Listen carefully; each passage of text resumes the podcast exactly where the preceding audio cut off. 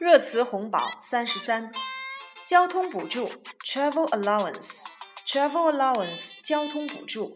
We give you 200 RMB per day, travel allowance included。我们每天给您两百元，其中包括交通补助 （travel allowance）。交通补助。交通协管员 （traffic warden），traffic warden。Traffic wardens are responsible for enforcing the law relating to illegal parking. 交通协管员有责任执行非法停车的相关法规。Traffic warden，交通协管员。阶梯电价，tiered power tariff，tiered power tariff，阶梯电价。China has altered a proposal for tiered power tariffs, which will charge higher rates for heavier users. 我国已修订了阶梯电价方案，将针对电量消耗较高的用户征收更高的电价。Tiered Power Tariff，阶梯电价。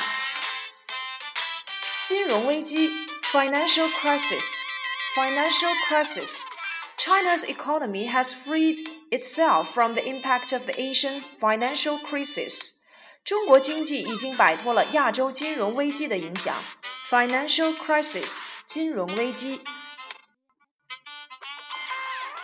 金球奖魔咒 Ballon d'Or Curse Ballon d'Or Curse 金球奖魔咒 The trend from the previous year suggests that the player who wins the Ballon d'Or in the year before the World Cup will fail at the tournament, which is widely known as the Ballon d'Or curse. 过去数年的经验表明，凡是在世界杯前一年获得金球奖的球员，都会在世界杯比赛中失利。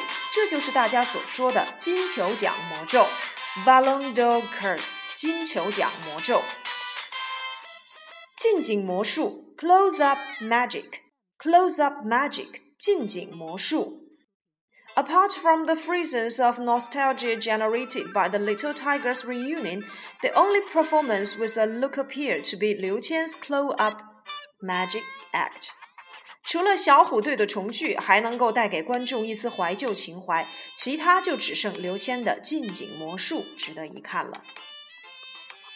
Close Up Magic 近景魔术，京津冀一体化。北京、天津、河北 integration，北京、天津、河北 integration，京津冀一体化。According to Ma Jihua, a senior analyst at Daojing, a management consulting company, the outer suburbs in Beijing's districts and counties benefit the most from Beijing, Tianjin, Hebei integration rather than Hebei or Tianjin. 道景咨询公司的资深分析师马其华表示，京津冀一体化的最大受益者并非是河北、天津两地，而是北京的远郊区县。北京、天津、河北 integration，京津冀一体化。经济逃犯 economic fugitive，economic fugitive，经济逃犯。More than 150 economic fugitives from China, most of whom are corrupt officials or facing allegations of corruption, remain at large in the U.S., according to an official from the Ministry of Public Security. 公安部的一名官员透露，中国有超过一百五十名的经济逃犯仍然在美国逍遥法外。这些人大多数是贪官或正面临腐败控诉的嫌疑人。Economic fugitive，经济逃犯。 Yeah.